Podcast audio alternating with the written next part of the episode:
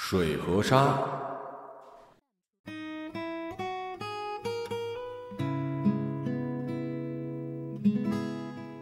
多年以后，罗宁站在满载着乘客的公交车前，准会想起第一次在讲台上那个遥远的下午。那个时候，他对着班级内密密麻麻安静的学生，给他们讲着：一个装满沙子的杯子还能倒进一碗水是什么道理。罗宁是一名语文老师，从毕业到现在二十年的工作经验，让他蜕变成了一名优秀教师，得过几个不大不小的奖，发过几篇资深教学论文。最重要的是，桃李满天下。有一个学生已经是坊间传说中市长的候选人。当然了，不成才的学生也有。罗宁认为，古人说的“桃李满天下”应该不像现在理解的那么简单，“桃”和“李”应该是好和坏的意思。为此，他改变了饮食习惯，因为他媳妇儿说：“坏了的水果不能吃。”如果是这样的话，投桃报李就成了贬义词，而李代桃僵又成了褒义词。是的，小孩才分对错，老师只看分数。每天上班，罗宁都要坐这趟公交车，有时候还能碰上几个学生，曾经的和现在的都有。当然不会碰到那个坊间流传的市长候选人，碰到的基本都是一些调皮捣蛋不成器的，比如说今天吧。又碰到了他的那两个学生。罗圈腿的卷子你写完了吗？一会儿到学校给我抄一下呗。哪写完啊？作业就不是用来写完的。这个时候一般是罗宁最尴尬的时刻。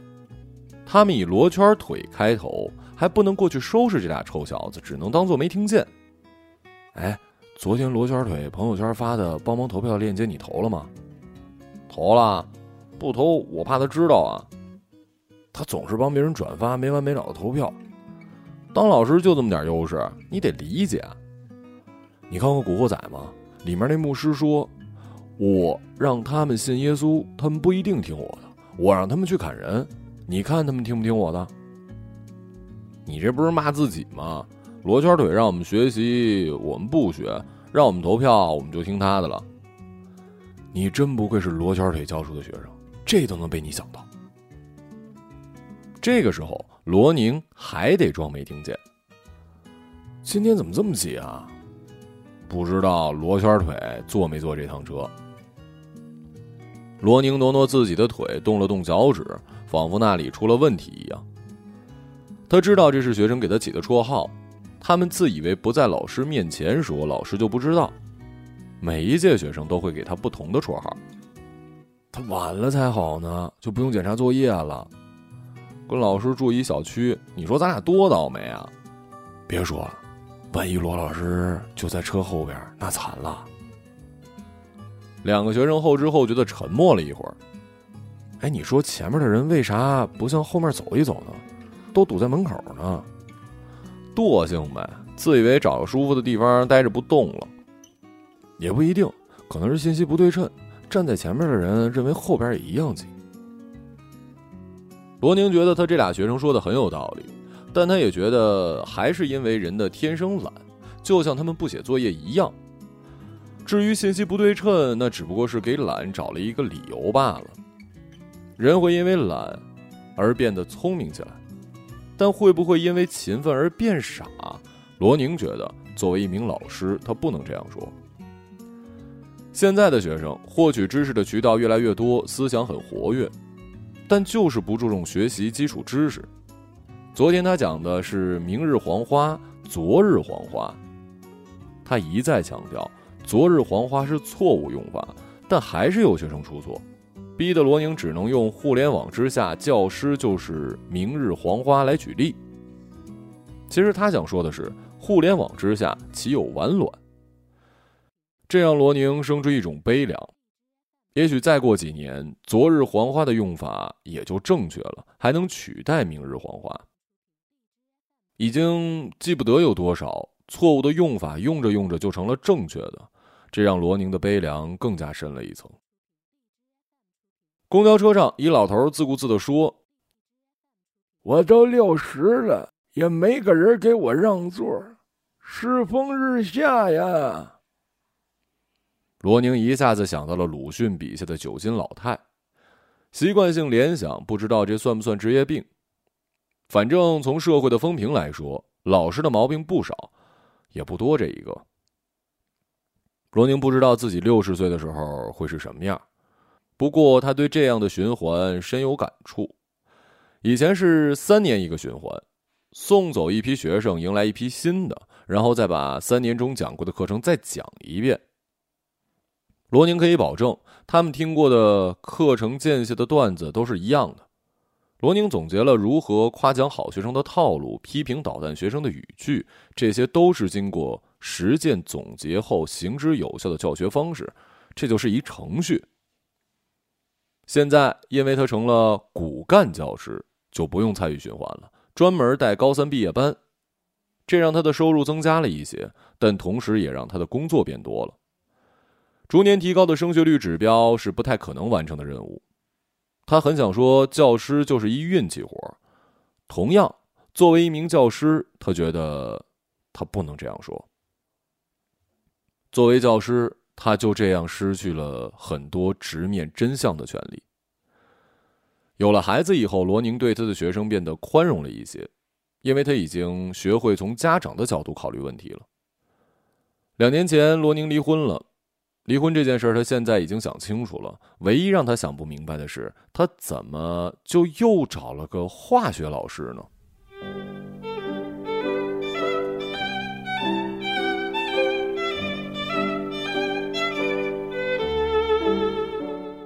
照顾孩子加上教育孩子，让罗宁有了很大的压力。自家的孩子仿佛是评价教育的一标准，孩子教育的好，是一个要脸老师在讲台上的底气。公交车上的时间是罗宁最喜欢的减压时刻，踩到他的就踩回去，挤到他的就挤回去。他就像是一个横冲直撞的暴徒，他觉得这样释放压力挺好的。到了学校就能心平气和的面对学生了。公交车开到了浙江路上的烂尾楼，像长在城市里的一棵树。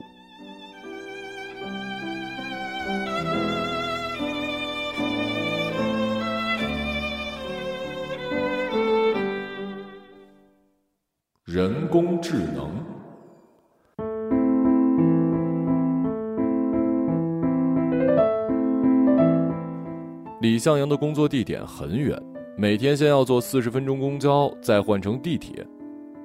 他觉得他可能坐过了十四路路线上的所有车，今天这辆他就坐过好几次，以至于他知道靠门左右的拉环已经松动，站在那里是一件很不靠谱的事儿。有一小伙子正在尝试体操运动的吊环，祝他好运吧。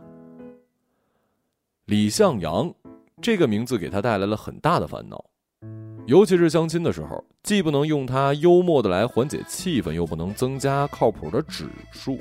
虽然很多人会记住他的名字，可是最初印象却不是他自己。虽然他是先于用这个名字的，因为抄袭者而走红的事情，我们已经见过不少了。五年前的时候，李向阳去他现在所在的公司面试，老总是第一个听到他的名字没有多余表情的人，处变不惊。他觉得这是个干大事儿的人。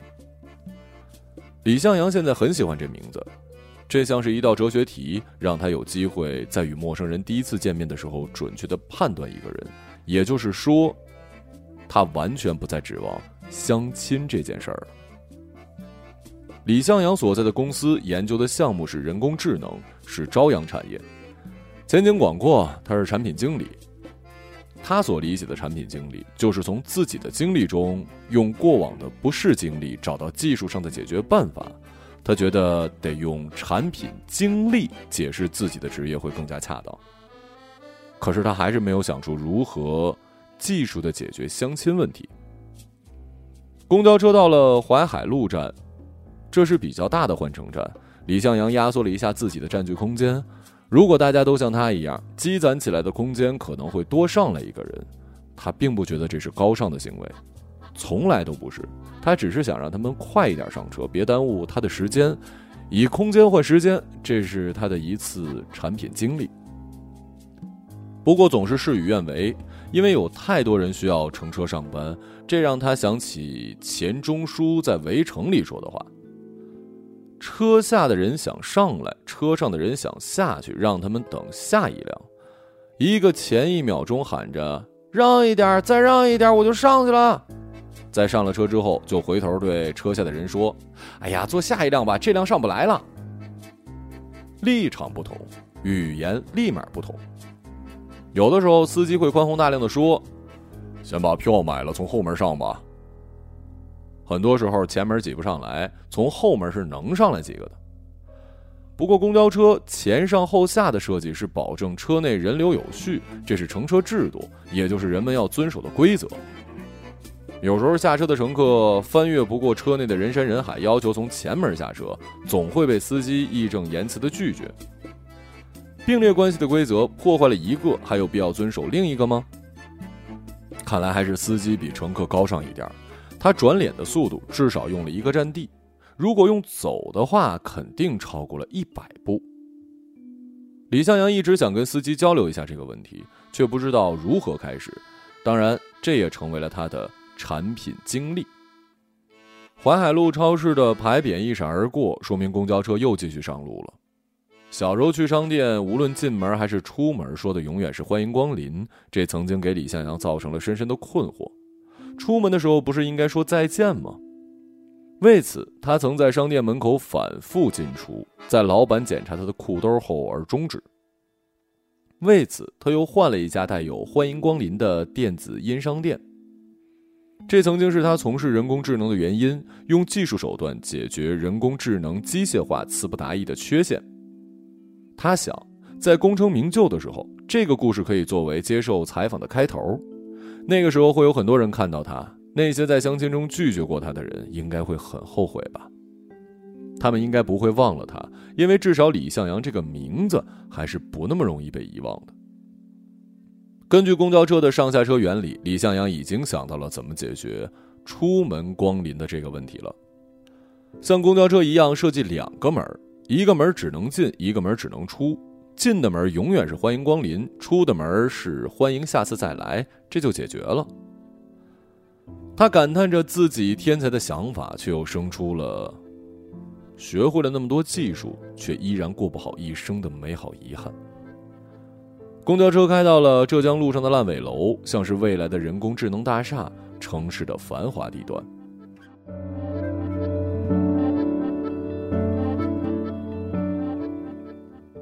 快慢的早晨，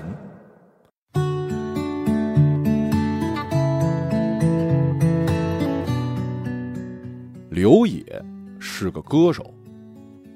从事这行的惯例通常是养活不了自己的，所以他还兼职游戏主播。但这行的惯例也是很难养活自己，所以呢，他还开了一个淘宝店。商业模式也是这顺序。在演出活动中推出他的主播平台和 ID，而在直播游戏的时候介绍他的淘宝店。至少这个顺序之下，刘也是认同歌手这个原始身份的。虽然 C 位给了淘宝店，就像他自己虽然喜欢，我们之间从来没有想象的那么近，只是两棵树的距离。他喜欢这样的句子，在日常中的常用语却是：“亲，在吗？”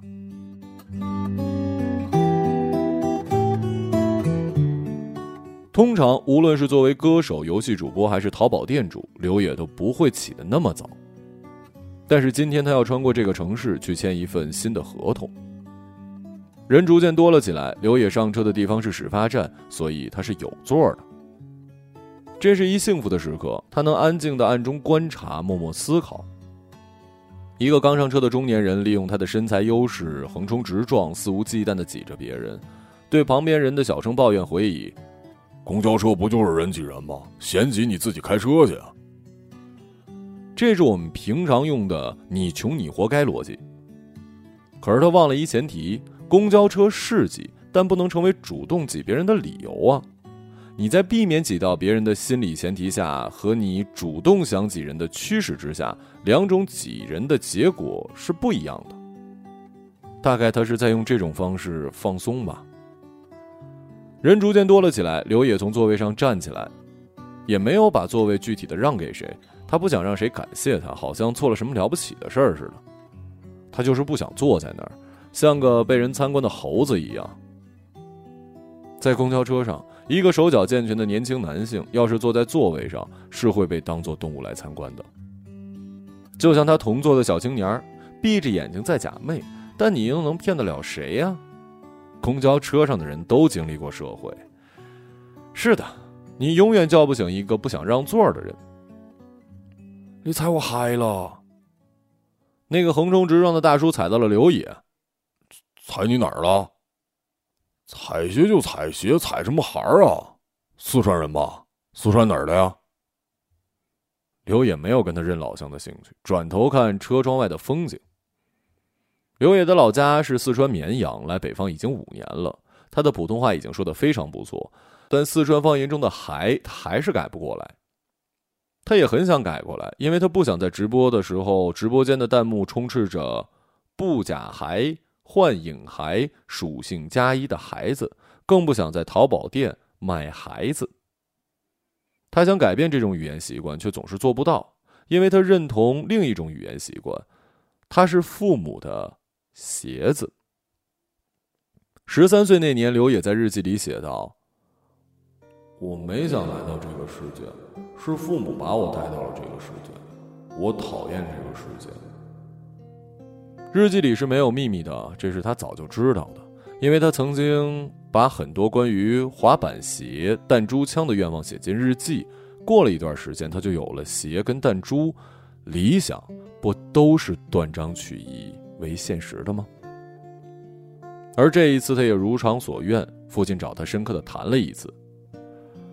生理这件事儿呢，我们没得跟你商量，这是我们的不对，让你没有选择权。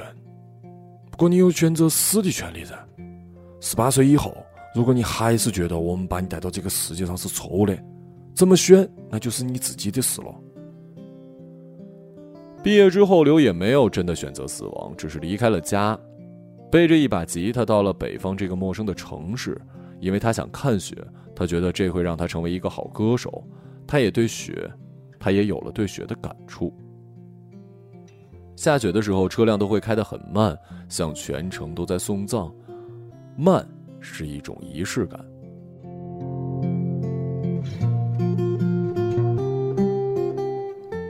他要是在直播间这么说，观众一定会掀起一场关于快慢的讨论。作为主播，你要知道他们的兴趣点所在，可是没有人懂他的悲伤。刘野的淘宝店主营鼠标、键盘和吉他，不怎么赚钱，主要是为直播服务。他把演唱时摔吉他的习惯留到了直播之中，在情绪激动或者失控的时候，就会摔鼠标跟键盘。从弹幕来看，年轻人很喜欢这个。这好像有点违背当初以直播促淘宝的商业模式，变成了淘宝反哺直播和演艺事业。这不免让他想起了爹跟儿子的逻辑关系。他想再在日记本里写些东西，却没机会了。那个经常在他直播间打赏的 ID 老刘，已经很久没有来过了。写在日记里的话，足量的实现了一次。刘野想到了当年侃侃而谈父母无恩论的轻狂，很明显，老刘也看过，同样也那么轻狂。尽信书不如无书，而这个本身也是个悖论。这句话也是写在书上的。刘野觉得他现在就像那些视频网站，既存在片头片尾和广告，又有帮你跳过片头片尾的贴心操作。播放的广告是高清的，但正片却只能让你用流畅选项观看，这跟网速无关，在矛盾的心理中尽显虚伪。刘野想起来，他现在要去的就是跟视频网站签合同，自己也不是那么真诚。一个带着孩子的母亲看了他一眼，往身边拽了拽孩子，眼里显示出警惕的情绪。拿着滑板的小孩则觉得这个带着口音的叔叔很好玩，显出了好奇的兴趣。他们在人民广场站下了车，公车开到了浙江路上的烂尾楼，倒像是一个倒挂着的生殖器。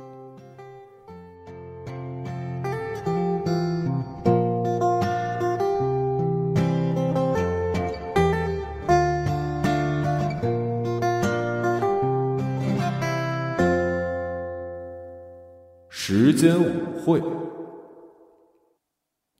哎呀，为什么跟年轻人挤早高峰啊？哎呀，我真真真是不明白。面对这样的指责，徐秀兰表示：“老年人也是有人生的。”退休之后，徐秀兰喜欢上了广场舞，难道要去打麻将吗？老年人的业余活动也是有鄙视链的。徐秀兰坐在老年专座上，一个老头站在她的座位旁边，盯着她看，意图不言而喻。徐秀兰觉得，可能因为她今天化了妆，看上去比较年轻，让站在身边的老头子觉得应该给她让个座。不会是他看我比较顺眼，想约我吧？不过这个人我不怎么喜欢，只是我今天很漂亮倒是真的。徐秀兰是要去参加一个楼盘的开放庆典。她所在的舞蹈队在间歇有个表演，为此她特地化了妆。徐秀兰动了动肩膀，想要突出一下她胸前的老年卡。动完肩膀，她才意识到胸的震动幅度好像比肩膀更大。她觉得老头子的目光更加炙热了。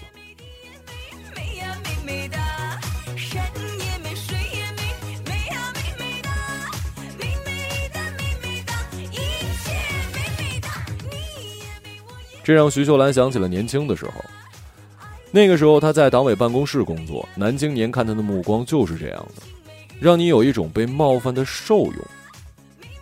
即使是你不喜欢人的目光，也能满足一点虚荣心。虚荣心也是有刻度的，满足一点刚刚好，能避免自己过于虚荣。她就是以这样自省的方式嫁了人，选择了生活的方式。在他以后的人生里，他常常假设，要是在那么多的追求者中，最正确的选择会是哪一个呢？虽然没有答案，但现在肯定就是最差的，唾手可得的幸福就那样错过了。徐秀兰将座位上方印着“老幼病孕专座”的可活动玻璃窗推到了前座，表示她就是不让座。党委的一项工作就是排座，导致徐秀兰在家吃饭的时候，家里人都要坐在自己的位置上。如果有人坐错，徐秀兰就能让嘴的本职功能有了用武之地。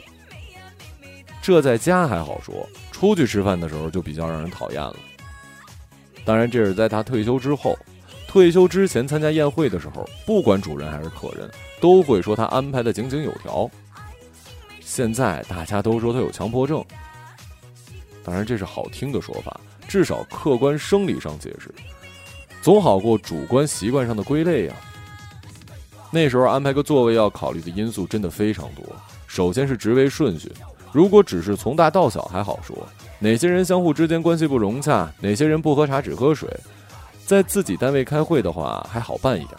这要是去其他地方或者宾馆开会，不提前去侦查地形是不行的。安排个座位，堪比天时地利人和，人间一幅画。没干过政府办公室的工作，没挤过公交车，你就不知道联欢会上传统抢凳子游戏是有多生动。今天参加的舞蹈表演，徐秀兰是领舞，这是经过近一个月的轮换才到她的。以前领舞是根据能力，也就是谁跳得好，谁当教练，还有领舞，这样当然是无可厚非了，是能力的时代嘛。但是很多人因为跳的不好不能领舞，就渐渐的不满了。而跳的好不好也是需要别人来评价的，他们逐渐就成了批判者，这就变成了权力时代。这个时候跳得好的人又开始不满了。现在是每个人都有领舞机会的民主时代，人人都有机会，却也是人人都不满的时代。有人的地方就有江湖，死了进火葬场都会争第一炉呢。公交车开到了浙江路上的烂尾楼，得排练一下这个楼盘开业庆典的开场舞。夏娃的故事。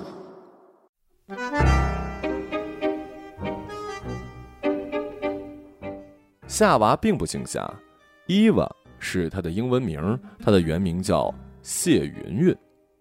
上学以后，同学都叫她小姐。她同意名字就是个代号这个说法，却接受不了指向这么明确。被嘲笑一个小学以后，他希望上了中学能摆脱这一切。他知道，只要有不知道这个名字的同学，一个班就能达到。为此，他刻意的压低了自己的考试成绩，去了一个别人都不想去的学校。他不知道的是，这对他的以后产生了多严重的影响。上了中学以后，英文老师给每个人起了英文名，谢云云叫做伊娃，本来就是很好的名字。可是发牌员老师太随意，班上有个男生叫亚当。这个时候，有谁还会关注那些奇葩的名字呢？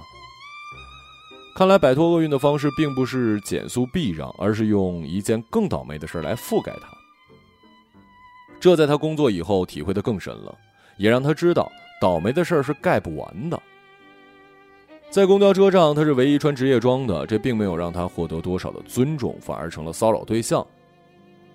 他能分清哪些是骚扰，哪些是无意的触碰，即使借助了车辆惯性转弯，人群的拥挤，他还是一样能分得清。那些骚扰的人总是装作若无其事，即使是对他恶意相向；那些无意的人反而会显示出心慌、做贼心虚，显然是个伪判断。自从经历了性骚扰之后，伊娃才知道，他在小学和中学时就已经被骚扰了。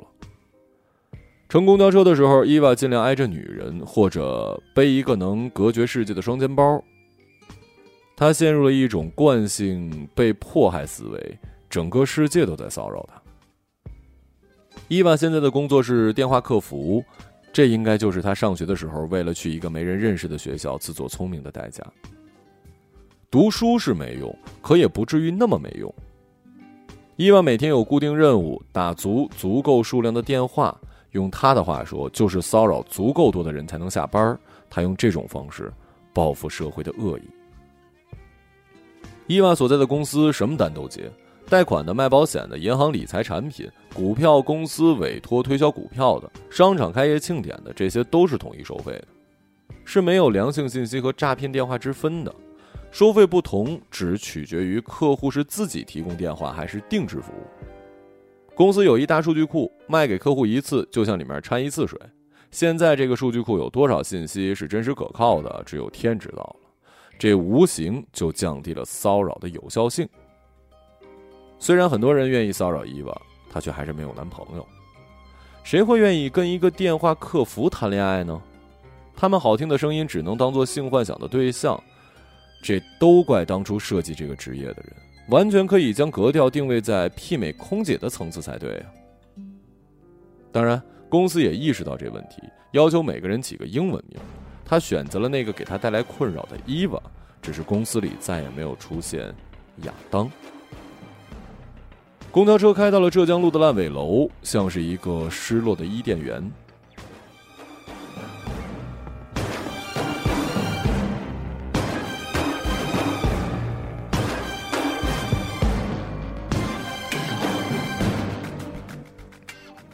游戏牌，在公交车上，你不知道别人的耳机里播放的是什么音乐，你也不知道他是做什么的，但萧条知道。萧条的耳朵很长，他喜欢听别人打电话，他能专注的听到每个人在谈论什么，猜测他们经历的故事，还能在嘈杂的环境里单独搜寻出一段两个人的对话，就像音响的左声道跟右声道。这可能是一种本领吧，在小时候已经显现。听音乐会的时候，能将辉煌宏壮的交响乐凝练成一曲小提琴独奏，世界就此单调。萧条最讨厌的人是马云，第二个就是马化腾。江湖上最忌讳的事儿就是断人财路，这要从萧条从事的行当说起。他是一个神偷。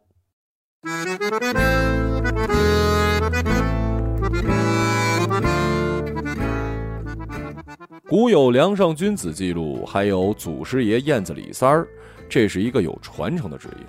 但是自从支付宝跟微信大行其道之后，坐车的人大都不带大面额的纸币了。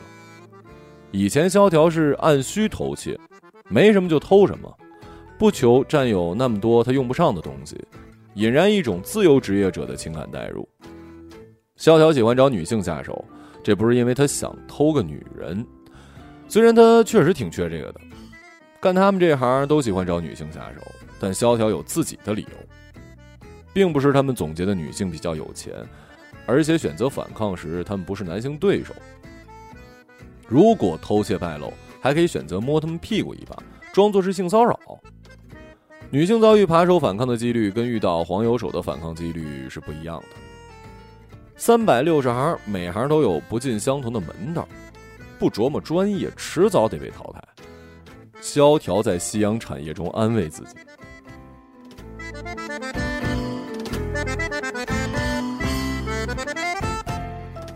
今天公交车上还站着一穿军装的人，萧条总觉得他在看着自己。虽然按照惯例他要问一句“你瞅啥”，但是鉴于彼此的身份，还是算了吧。他有很多爱好，喜欢踢球及熬夜看球，喜欢看电影、听音乐、玩游戏。这让他看起来跟朝九晚五的上班族没什么两样，精神萎靡，隔着眼屎看人。这不正好是伪装色吗？如果一定要挑出点不同，可能也就是他玩的游戏喜欢玩刺客。西方背景的游戏里，盗贼和刺客是同一个职业，但我们这里是分开的。荆轲的活我们不干，主要是不习惯在干活之前先唱歌。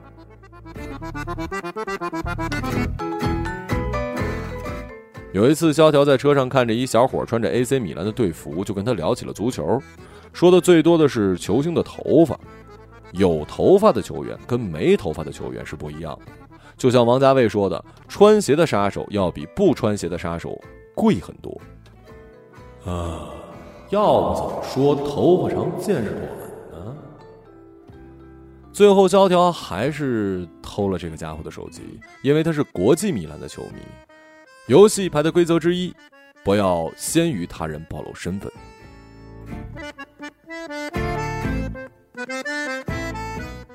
贼是比较记仇的，萧条能做的最有骨气的事儿就是不玩腾讯的游戏。即使有再好的刺客角色，阿里巴巴大概也是一个有骨气的公司，他们就是不出游戏，让他连狠话都放不出来。这让萧条想起了小时候玩的游戏牌。发出布告，通缉流氓、盗贼、强盗、土匪，其中的一个，然后各种职业悉数登场。游戏里最好的牌是皇后。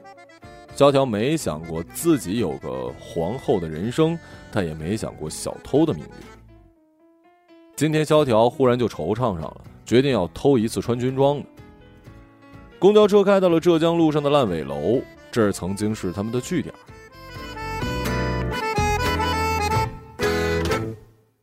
皮囊摆渡者，九零四六是个公交司机。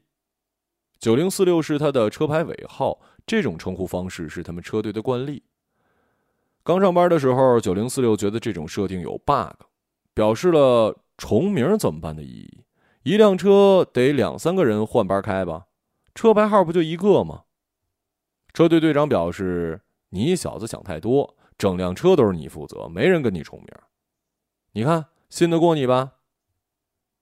九零四六叹息一声，默默擦车去了。常听人说，成年人的世界没有容易二字，成年却是这么的容易。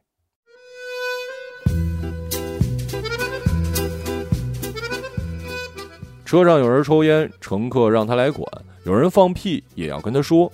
两种气体的事儿，让他有生不完的气。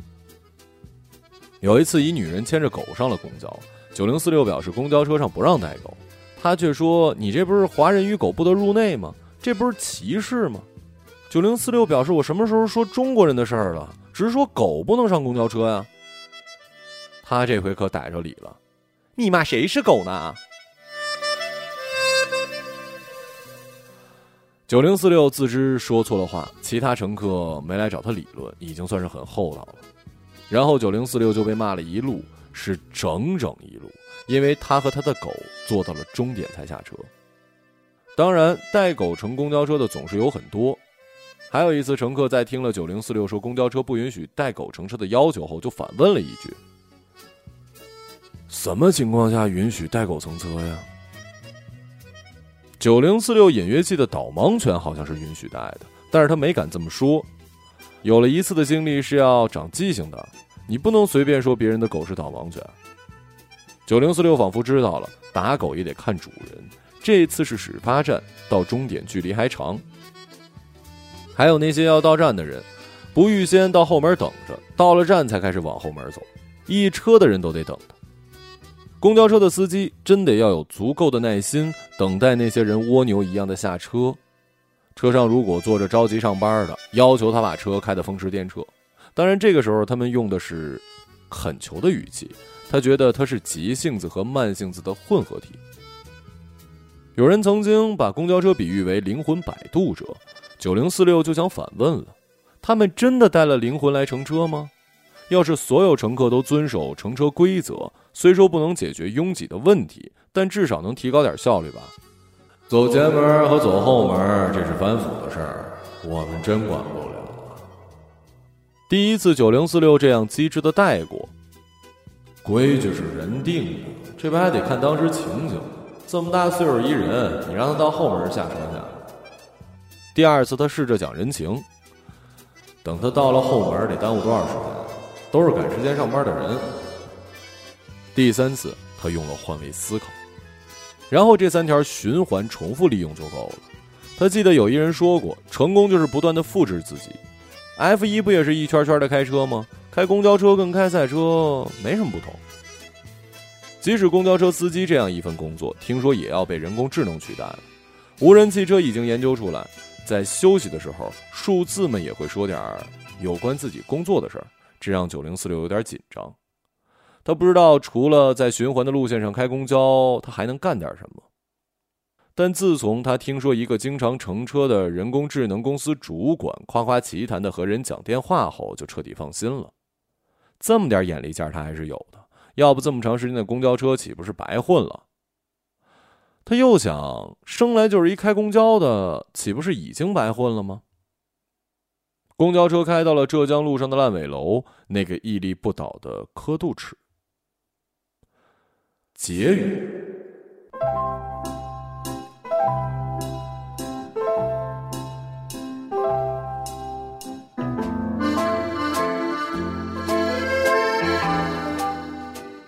罗宁想到了他下次要怎么讲这故事，在装满沙子和水的杯子里还能加一点盐。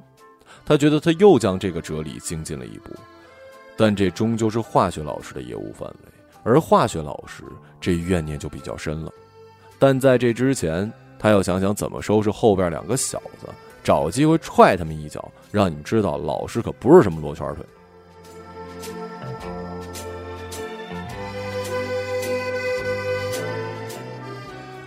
徐秀兰在座位上打瞌睡，一睁眼发现自己坐过了站。她想让司机给她停一下，那是个离不开自己的演出啊！他跟司机吵了两句就回去了，他怕有人拍下来传到网上去。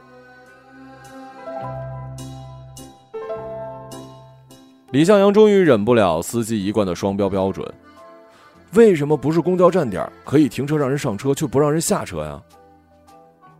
九零四六也对这个天天坐车的、时而在电话里讲人工智能的人来气了。就你研究无人驾驶呢，是不？两个人就这样吵了起来。九零四六很生气，比让他管理两种气体还生气。我每天这么好脾气，换来的是谁都欺负我是吗？坐过站的老太太都没说啥，你一小伙子抱什么不平啊？屋里取什么闹啊？今天我让你们上班都他妈迟到。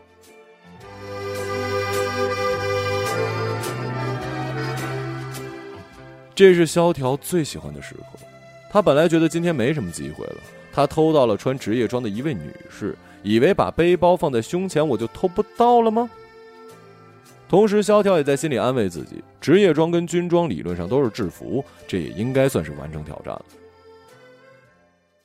公交车撞到了前面的车辆，倾斜起来，翻下了立交桥。这一刻，九零四六没有应有的惊慌，反而有一种复仇的快感。摔死这群他妈王八！刘野把前面穿职业装的女士拉到自己身前，用身体挡住了涌向他的碎玻璃，并发出警告：“小姐，小心！”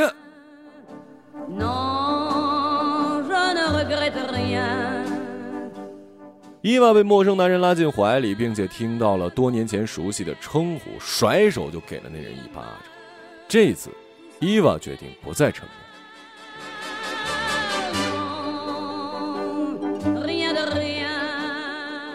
刘野被这个不识好歹的女人打懵了，高跟鞋踩到他脚上，脚疼大过脸疼，却只来得及说一句：“你踩我鞋了。”刘野愣了一下，他说的居然不是方言了。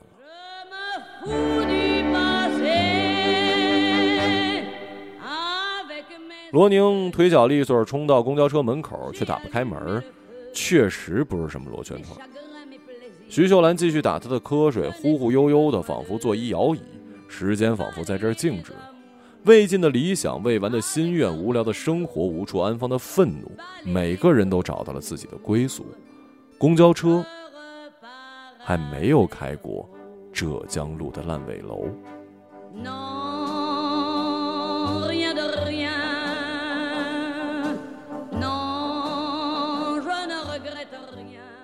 一个朗读者，马晓成。